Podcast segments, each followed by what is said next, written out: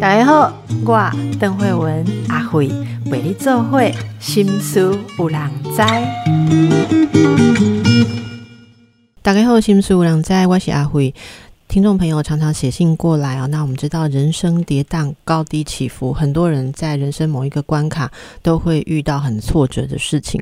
今在听众朋友龙门公啊，我也知道这种事情哦，很多人呃只是早晚都要经历，可是总是想知道有没有人经历的比我们更顺遂？是不是有人有比较豁达的心态，或是对于人生哲学，甚至对于这个社会啊，还有我们要经历的事情，例如如果是几疾病啊，如果是医学专长的人，会不会比较了解呢？其实这个问题，我们常常都会跟来宾一起讨论，也介绍很多不同的观点给大家啊。我想每个人都一样，我们在这个世间就是共修。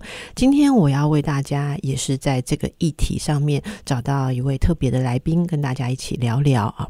大家一定很好奇什么是人类学家。我们今天的来宾是一位杰出的人类学家，也是我们的呃刘少华老师。我先介绍一下啊，少华你好。呃，邓医师好，各位听众朋友，大家好。是呃，那刘老师目前现任是中研院民族学研究所的研究员。那么呃，研究跟著作相当多，我们可以知道，呃，老师应该是对人类学、社会啊，然后看起来是对于一些疾病、疾病的社会意义或人类学方面的角度有过很多的研究。那这次我们看到老师自己分享啊，诶，在书里面这本书叫做《并非如此》。一位人类学家的母女共病絮语那我想大家会非常想知道，一个对于人、对于社会、对于疾病有这么深刻的观察跟思考的学者，那当自己也要经历这样的过程，自己的家人也经历的时候，会看到什么？又是什么样的深度啊？我先来请教一下这个少华老师，呃。您今天来接受我们的访问哈，呃，这个跟你出书想要跟大家分享当然有关哈。你为什么想要把这个经验告诉更多的人？其实简单讲的话，就是两个概念，一个就是陪伴，一个就是理解。就是陪伴，我就是希望我能我的经验跟观察能够陪伴需要的人，不管是正在生病，或是曾经生过病的人，或者是。很关心正在生病的亲友的朋友，那理解的部分其实就是很想让大家知道，就是这些重大疾病啊，甚至呃生命中的一些困境，其实是我们日常的风景。但是大部分的人在走到这样子的经历之前，其实都不太有认识。嗯，所以很多人刚开始就会不知道怎么办，或者即使在那个困境当中也不知道怎么办，或者甚至我们在。亲友亲友生病了，我们也在旁边不得其门而入，想要照顾，想要理解。我们当学者其实不习惯写自己，可是嗯，很愿意，终于愿意写自己。其实最主要就是希望能够。啊，他能够扮演陪伴跟理解的角色，是我觉得这真的很不容易哦。那我想跟大家先说一下这个背景，等一下再请少华老师来分享。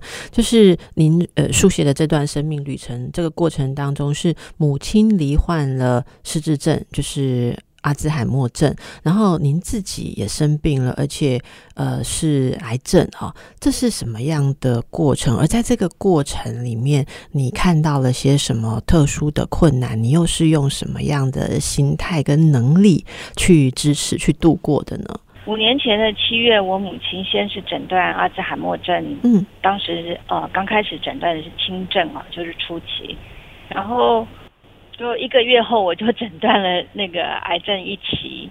那个对家人来讲，因为这两个都号称是世纪之症嘛，所以都是重大的疾病，都是需要照护人手的疾病。可是两个疾病同时发生在一个家庭当中，所以对家人的冲击其实很大。嗯嗯。那那对我母亲来讲的话，因为其实我母亲刚开始，因为她就糊涂啦，所以她其实也也搞不清楚自己是什么毛病。所以对当时而对我母亲本人而言，她的病耻感其实是并不高的，啊，并不是说她完全没有病耻感，但是当时她还是很想要做自己，还是想要呃尽可能的去过她的寻常日子。那对我的情况，因为癌症的治疗就是立刻就是就是进入化疗这样子的一个状态，所以我的那个病耻感相在那个时时期相对而言是比我母亲强烈的。但不管有没有病耻感，对于身旁的亲友来讲，这都这两位都是需要照护的家人。所以其实那时候我觉得对家人跟对病人而言，其实最辛苦的就是照护的关系跟人手的不足。所以那时候，呃，如果您也要面对自己身体的治疗，然后又是母亲，那谁来担任照顾者？你说我的照顾者，你的照顾者还有妈妈的照顾者，分别是谁？还是是同一个人？哦，我们家的关系蛮好，像我哥哥姐姐啊，还有呃我的嫂子啊，大家都是一起照顾。但是刚开始的时候，因为呃我们我们家就是一个关系很紧密的一个大家庭。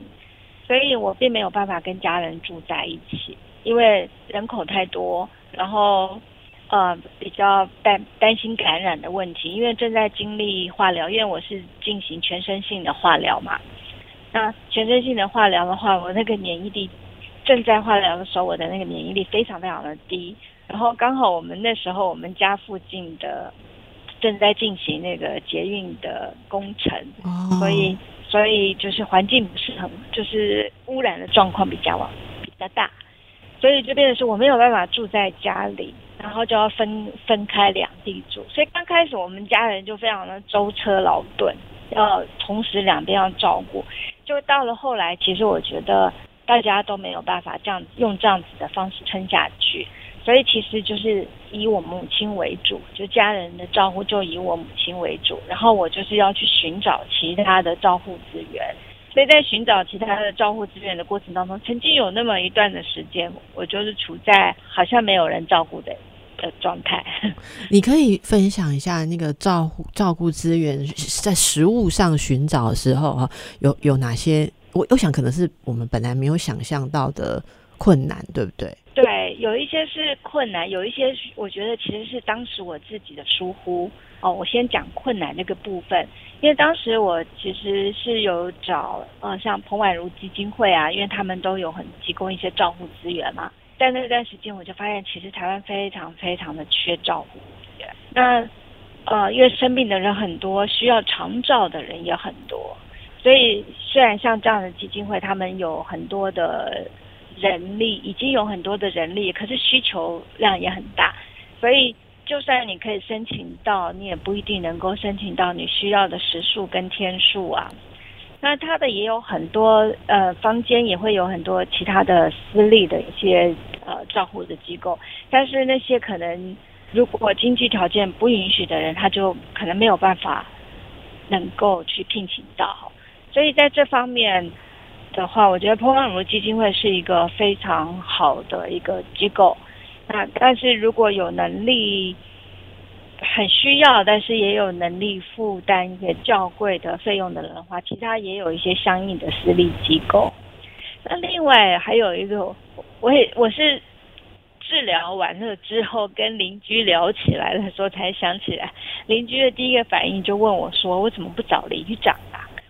哦，因为里长可能比较不在你生活的脉络当中，对，就很有趣。他可能是我的研究脉络，可是他不是我的日常，不是你日常，你不会去里长办公室坐着喝茶。对，可是我后来发现，可是其实因为当时我需要的照护，我并不是需要特别多的照护，我只是需要有人帮我煮饭，因为我不会煮荤食。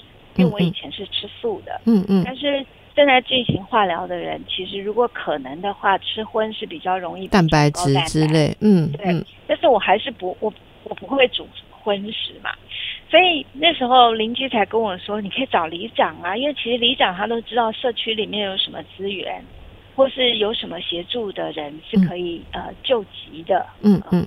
所以我我我会建议，就是如果大家以后。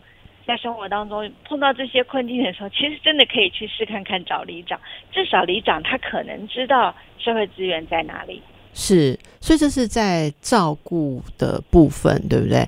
那你那在心态上、心情上，你觉得这样子呃，自己要照顾自己，然后在经历一个疾病的过程，我想那个经历疾病的过程，您以前嗯以研究者关怀的立场是应该是非常了解学理上一个人生病的时候要经历的心理历程，可是自己经历起来的时候。有没有什么不一样？呃，还是会有不一样，但是相对而言，跟可能从来没有过、没有思考过生老病死苦的人比起来，可能我毕竟不能算是新手吧。嗯，怎怎么说？你可以举几个例子吗？例如说，一般人可能会嗯发现自己生病之后会是怎样，而你有有些什么样的呃，我都说。例例如说你的思考，或者说你怎么去嗯调节自己的心情啊、心态之类的。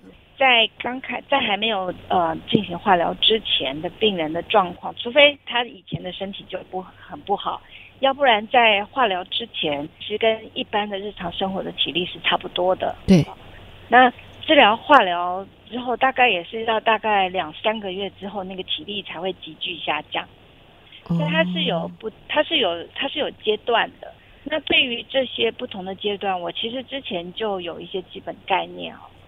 所以那时候，嗯，知道我还没有我还没有在做化疗，但是我也就是对我来讲，我还没有真的成为一个病人之前，其实我就呃花了一些呃心思在自己身上，就是我就去设想，我接下来呃化疗闭关之后。我要做些什么样子的准备，可以来协助自己？所以那时候我就会条列很多的清单，比如说我要购买的东西清单，我觉得我生活所需会需要的清单，或者是我可能会需要安顿我自己身心所需的一些，不管是娱乐啊，或者是或者是一些朋友的协助啊，嗯嗯，就是这些东西，在我呃还没有真的成为一个很虚弱的病人之前，我。我就花了一些一点心思在这个上面，嗯，那但是那个进入那个化疗之后呢，因为刚开始的时候，我觉得我一个可能还算是，我觉得还蛮正面的一个一种心理准备，就是我就立刻放下，放下就是指说我放下我的工作，绝大多数的工作，因为我还是维持一些我觉得让我会开心的的工作，嗯嗯。但是呃，我觉得呃不必要的工作或者是人际之间的往来，我就都放下了。然后我就全心的将自己交给医生，然后我也不会去特别的担心我自己的疾病，也不是说不担心，而是不会一直到网络上去搜寻啊，想说啊这到底是什么病啊，什么阶段？所以我刚开始甚至连我自己是第几期我都不知道。这个过程。呃，你没有，我我觉得啦，很多人其实会嗯吓坏了，或者说难以接受，然后有些人会觉得说没有办法，要应该说花很长时间才能进入那个哦，那认领这是接下来要走的呃路程。好像你说开始列清单，对很多人而言，前面都有会有一段心态上的拒绝啊，然后就你知道我的意思吗？好，那个过程，然后听起来是。你好像是，呃，从知道，然后就呃，蛮能够去开始，或者说你你就活进了这场旅程，没有很多太多的逃避跟拒绝。你觉得这是来自于什么样的能力？是因为你你刚刚说，毕竟跟一般人来比，你不是新手，是说你之前有接触过很多这样经验的人，你有做过呃心态上的什么样的准备吗？我蛮好奇的。好，就是心态上的一些一些想法，可以我等会可以跟朋友分享。但是其实我也要说的是，我也没有跟大家一样，我也是一般人，我并没有像刚才那个邓医师讲的，好像这么的无畏哦。其实我在书里一开始也写，我刚开始呃听到医生跟我呃说我可能生病了，只是当时还不确定诊断哦。其实我也是很也是很震惊啊。嗯嗯，然后。然后从那个时候开始，因为其实，呃，我们台湾医疗非常的棒，但是大家都知道，我们要等病床是很对常常是常常是很困难的事对情。对，所以我在等等病床要去开刀检验，呃，确诊我到底是罹患了什么什么癌症，这中间也将近一个月的时间。所以其实那一个月，也就是说我不知道我自己到底怎么了。哦，那个最难熬了。那个对那个一个多月的时间，其实对我来讲，那个那真的是很难熬，而且那一段时间我不敢告诉家人，因为母亲已经生病了嘛，然后家人身体也不是太好，而且我怕他们真的是冲击太大，所以我其实就是自己承受，然后朋友陪着我这样子，那。所以其实我我我并不是一开始就进入一个好像呃接纳的这个状态，而是因为我一开始我就经历了一段非常模糊、搞不清楚自己到底在哪里的那个时期。嗯，所以等到我知道我确诊是什么，我住进病房，其实也还不知道我自己是生什么病，可是我就可以被开刀、可以被检验的时候，我就觉得非常的安顿。嗯，所以。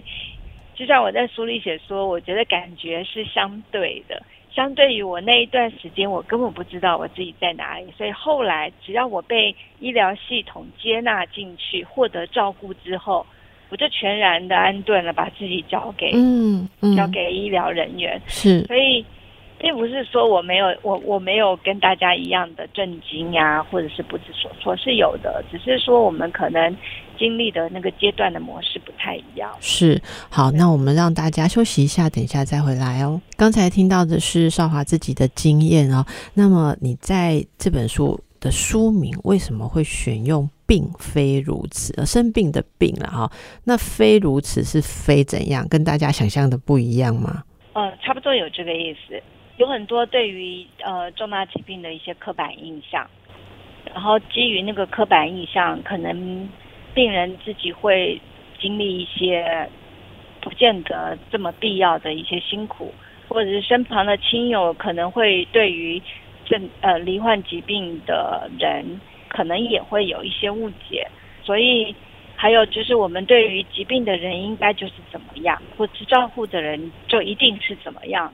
就是所有在疾病里面的一些状态，或者是照护的关系，有些东西我觉得，呃，它不一定跟我们想象的是一样。可以举几个你们经验中的例子吗？有哪里其实是想象的落差？呃，举例来讲，比如说像很多人看啊，知道身旁的亲友得了癌症，常常大家就会不知所措嘛。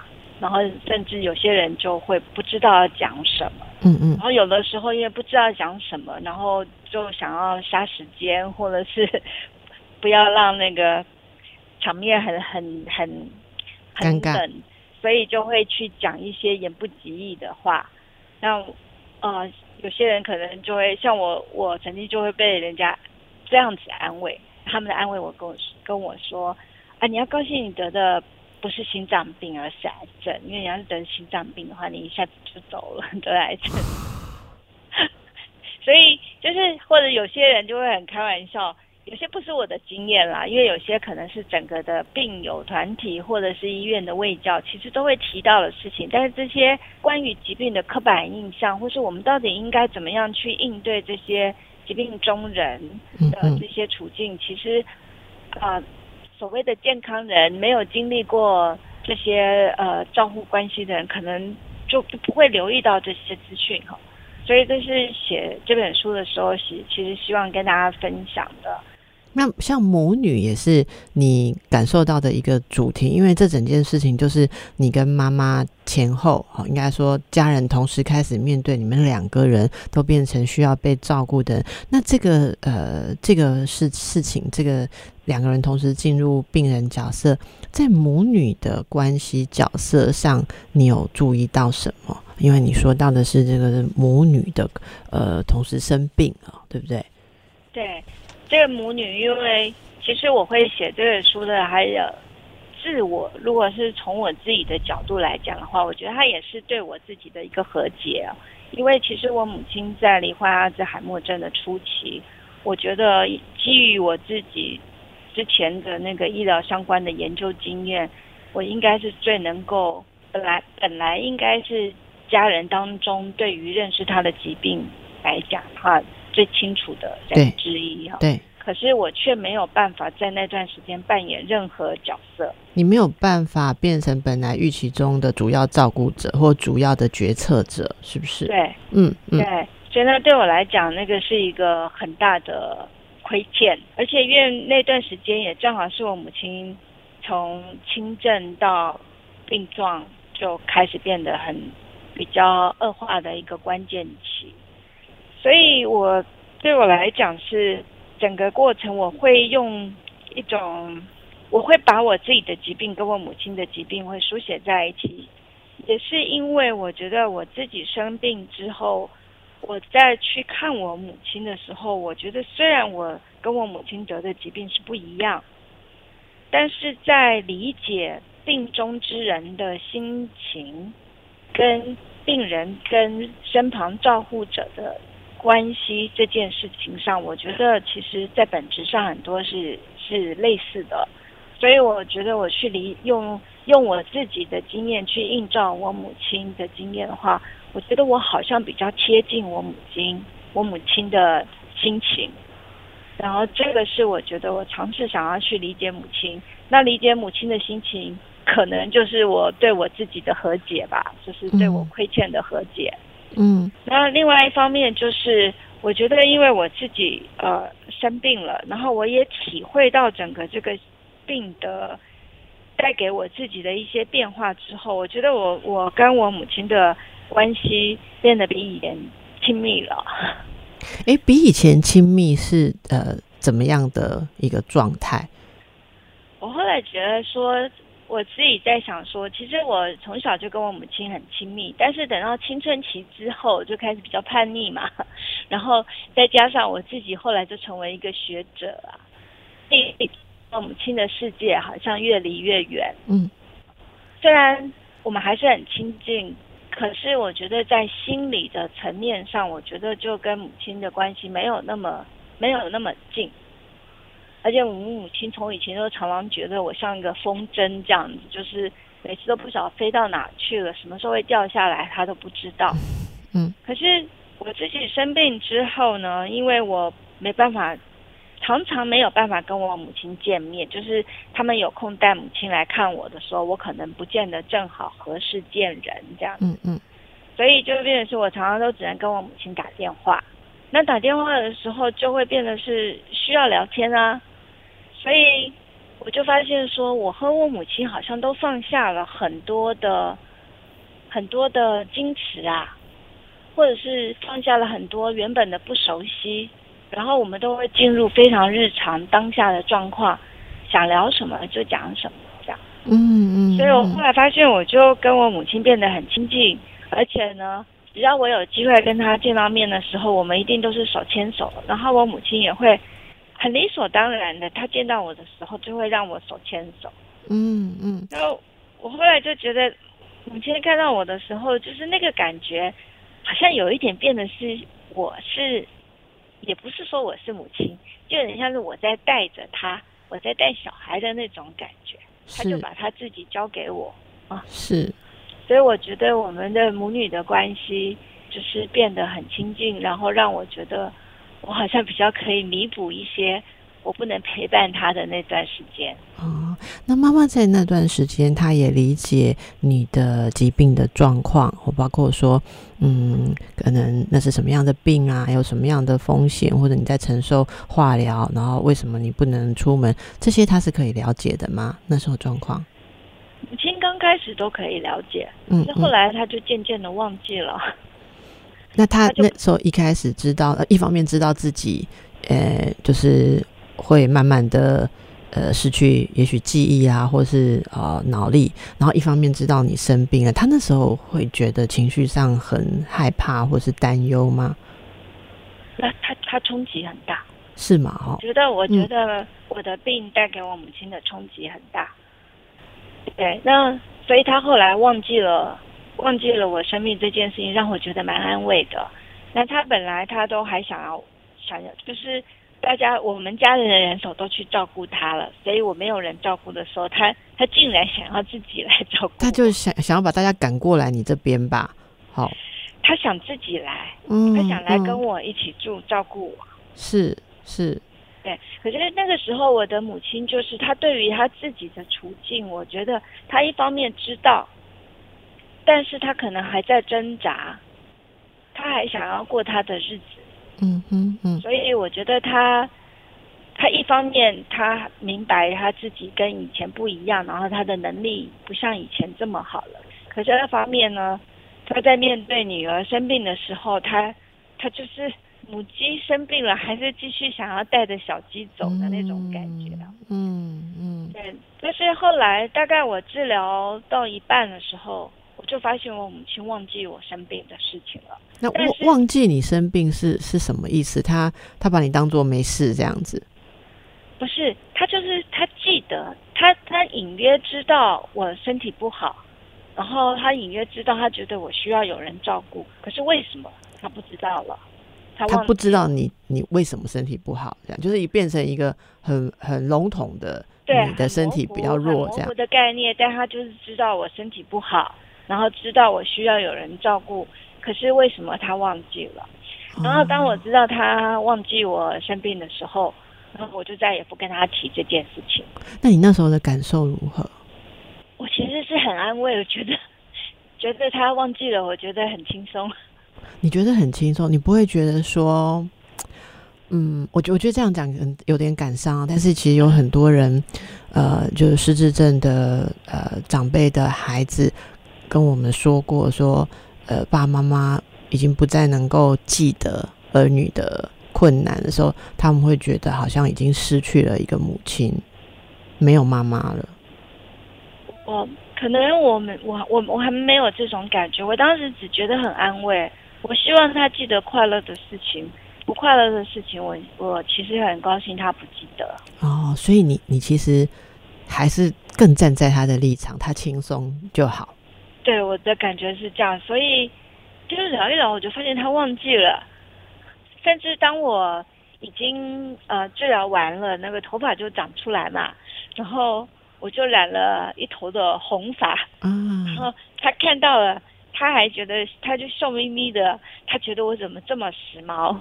哦，哎，你那时候呃头发长出来，那时候是想说现在要做一点以前没有做过的，所以去染红是吧？其实也不是，而是我就是寻常的染头发，但是因为我染不上色，啊，就变红的。对。哦，我以为是说哇，经历了这么多，得到重生的头发，要以前不敢做的事都给他做一下。我倒也没有那种那种渴望，而是那完全是意外。嗯嗯嗯。那母亲现在的状况是，她其实又状况又退步了，所以他常常有的时候他会忘记我们之间的关系。嗯，像最近他就常常是要要回家，他一早起来他就要回家，天一黑了要回家，他突然想起来他就要回家，他要回去的那个家其实是我小时候的家，那个早就不存在的家，但是他对家的认识就是那就是那样。可是有的时候他会把我当成他的妹妹，然后或者是他会跟着我哥哥说：“哦，你跟我儿子长得好像哦。哦，嗯，那哥哥要怎么回答？”我哥哥就会问他说：“你儿子长什么样？”然后他就会开始形容，然后我哥哥就会跟他说：“我就是你儿子啊。”然后我妈妈说：“你就是我儿子。”就是那个对话，有的时候当然会很伤感，但有的时候我们都会觉得很好笑。嗯，所以母亲其实在这一点一滴的变化过程当中，就是你们大家在一起是呃，就是说。嗯，每一步都很踏实的一起走过，可是那个那个失落，那个失落是怎么样去去去承受？就是一点一点，像很多人都会说啊，那一天来了哦，就是妈妈忘记我了，或者说父亲忘记我了。那那那个当下，呃，你会给大家什么样的建议哦？如果有人对这个点觉得很难度过的话，其实我们，因为我们三兄弟姐妹，对这件事情，在我母亲确诊的时候，我们就讨论过了。嗯，然后我们其实一直都有一个共识，然后我们经常的有一个群组都会在讨论，然后其实都会一直要回到那个共识，也就是说，我们只要母亲的晚年是开开心心的，那就是我们最重要的任务。嗯嗯，所以呃，只要母亲开心，然后其实她忘记什么，我们我们就算是会担心，但是我们都觉得只要让她开心就好。所以她忘记什么那件事情，我们觉得重要的不是他忘记，或是他记得什么事情，重要的是他的情绪。他不管是忘记，或是他想起什么，我们都会希望他所能够感受到的情绪都是正面的，都是快乐的。所以你们其实是致力的给他这样子的环境，让他感受到，即即便他忘记，呃，像刚刚哥哥那段回应，我觉得蛮感动，就是就是并没有带给他慌张或是愧疚。你你知道吗？其实我们看过很多的现场是，呃，可能。妈妈讲，如果讲了这样的话，然后如果儿子儿女不能够克服那种被妈妈不再辨认，或从妈妈的记忆里面掉落的那种伤痛的话，其实其实他们蛮常会出现自己失望甚至愤怒的情绪，有些就想要，呃，就是有点顶耐，怎么讲，有点否认这个情况，然后就会很。有点压迫，那老人家说：“你看看，你仔细看呢，你仔细看，你不知道我是谁吗？为什么？其实我觉得，即便是失智到中度甚至重度，我看过很多的老人家，都还是很敏锐的知道说：哦，我现在做错了。我刚刚我刚刚把你说成是谁，显然是错了。然后他们就会像小孩子做错事一样惊慌失措。所以很多人说，呃，为什么失智症的人？”呃，你们精神科还诊断他是焦虑症，他不是什么都不知道，那要什么焦虑？我说什么都不知道，真的很焦虑，就像那样的过程。可是少华刚刚描述了一个，我真的觉得蛮感动，就是你们大家一起的共识吧。我想这真的也给听众朋友，呃，可以做一个参考，就是。自己其实有很多要去处理的课题，失落，但是我们能不能让呃生病的人，特别像是老人家，他可以感觉到他是被支撑，然后大家要比他更能承受这些呃不可。你或不可控制的状况，我想这是在少华的分享当中，我觉得今天我听到了非常具体而且很很启发性的一段哈。那我们也让大家休息一下，等一下再回来。好，我们回到一下老师你的这个本身的专业，然后可以简单跟大家讲一下人类学是在做什么？其实人类学哦，它从那个学科的名字来讲，就是所有跟人类有关的面向。都可能是我们的研究范围，因为我们想象着人类学者就是会去写很多不一样的部落啊，然后呃金枝啊，然后那原始的地方的呃或者母系社会，或者说疾病啊，像你像你写麻风啊，在一个社会里面的意义呀，哈种种的，所以是这样吗？啊，对，他都都可以。他这这个学科，他最早开始的认识是从西方开始嘛？那主要是他去研究非西方的社会，然后透过研究非西方的社会呢，其实会理解其实人类的共通性跟差异到底在哪里。嗯嗯。然后反过来去反省西方自己的社会跟文化，那这是人类学最早的意义。那我们现在就也是一个嗯现代现代化或已经是后现代的的呃怎么讲社会，所以我们透过人类学也可以看到反省一些我们自己的状态。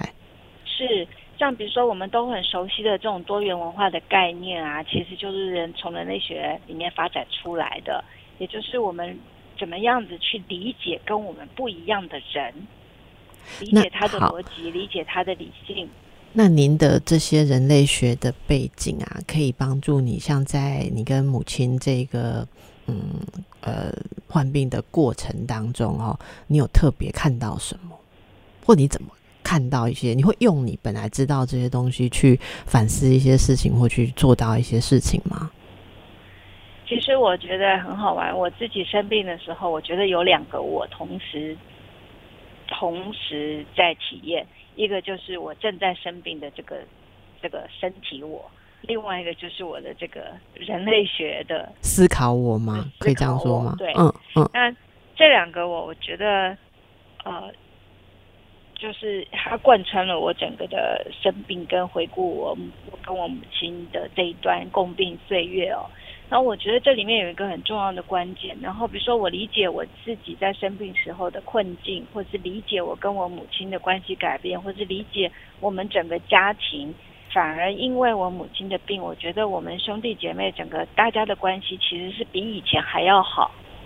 然后我就觉得其实最重要的事情就是关系跟连结。就是疾病，它带给我们的，其实要么通常是关系的断裂，对，或者是跟我们所喜欢的或者是熟悉的日常断裂。但是同时，我们如果在这个过程当中，我们可以去重建关系，或者是重建连结，其实我们可能会发现一个跟以前不一样的一种体验。那在这里，我觉得我会写我母亲跟我的故事。其实某种程度，我也是很想法把。这种在美好，在这种好像很重大的伤感当中，其实我看到了一些我觉得很光亮的事情，很想要跟大家分享。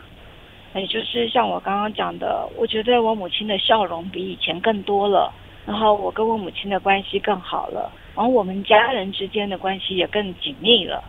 那这些都是在重大的伤病当中。好像好像是很悲情的事情，可是我们却常在这里面，我们会笑，然后我们会感感动。然后我觉得这些是我看到了我们家人跟我自己跟我母亲，我们自己怎么去重建关系、重建连接。嗯嗯，我想你刚刚说到这个点，一定打动很多的听众朋友，因为疾病真的带来一般是关系冲击断裂。然后你刚刚讲的跟日常的、跟原本的生活的断裂，甚至跟自我认同的断裂。可是，呃，如果能够有一个关照的点，或者说有某种能力，知道说，哎，我不要被这种呃这种好像预定的断裂，或者说我们做些什么去超越这个断裂的话，它当然是有可能，就是说反而出现一种。不一样的珍惜，或者说不一样的，像你说的笑容更多，我觉得真的是很难得。可是这到底差别在哪里啊？我想你一定很有很有感触。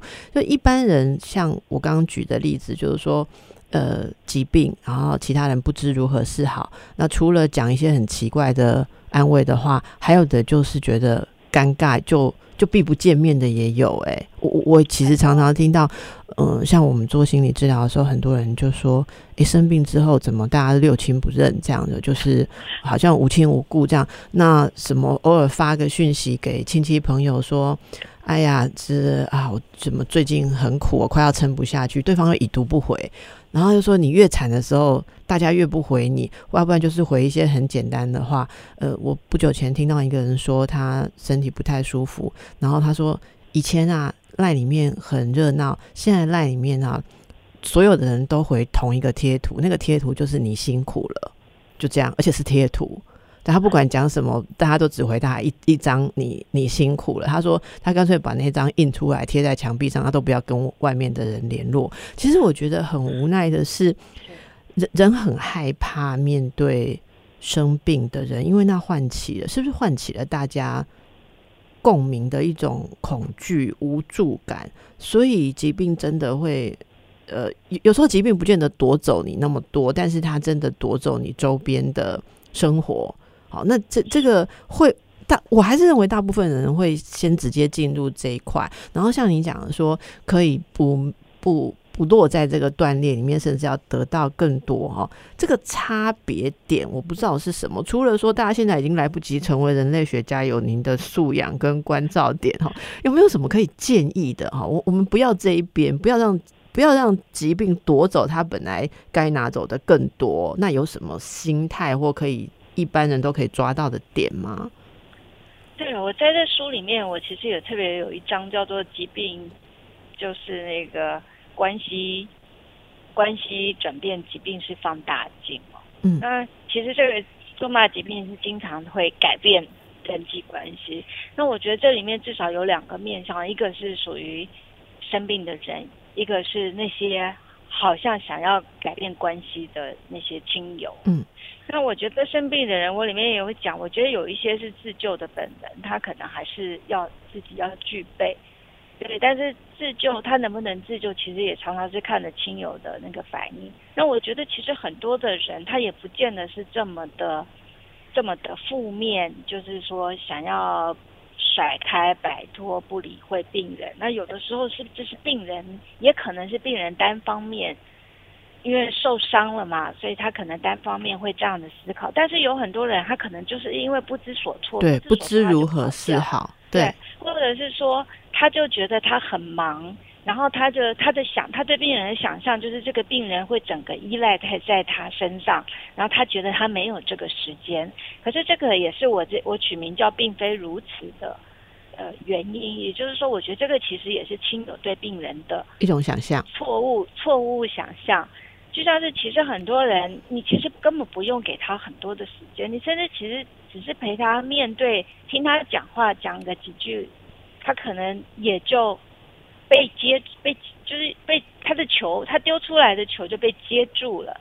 那种被接住的感觉本身，其实就可以给他很大的支撑力量。嗯嗯嗯，不一定是说讲话的内容或什么。因为我自己在这段那段时间里面，我也是深有体会。但是我觉得，所以病人他可能也是，就是他也要尽可能去多发挥一下他的自救的方式，而不是过度仰赖他人。什么叫做自救？自救是指我的自救方式，就是说，如果真的是陷到低潮的时候，你一定还是要去找人啊，还是要去找人，或者是找专业者去去讲话。但是那个讲话，他可能他也不要去尽可能的，比如说，他也是要看关系嘛。如果这个朋友跟他的关系真的是很好的，他也许真的是可以。跟他讲的比较久，可是有些时候别人可能正在忙的时候，还是你是可能讲个几句话，也许就好。我我觉得这个我很难给一个标准答案。对，但是我觉得这个点是一个很关键的点，就是。其实不管遇到什么事情，在最脆弱、最恐惧的时候，那个那个自己还是关键。就是我我刚刚为什么会特别问自救？我觉得自救这个点是一种，不是叫你不靠别人，但是其实也不能预设了那么容易靠得到别人。最后还是有一个自己要当自己的管理者，就是你要管理你现在的整个求助系统，或你现在也容许自己比较脆弱，但是也要知道呃自己。的底线在哪里？需要在哪里？然后可能对别人也有某种理解跟宽容。我想这是整个呃，其实疾病带给人类经验的一种新深度，一种新的挑战。好，那今天时间的关系，我们要把访谈结束在这里。非常谢谢少华老师带给我们的很多深度的思考，并非如此。也祝福大家都可以平安喜乐。谢谢您，谢谢。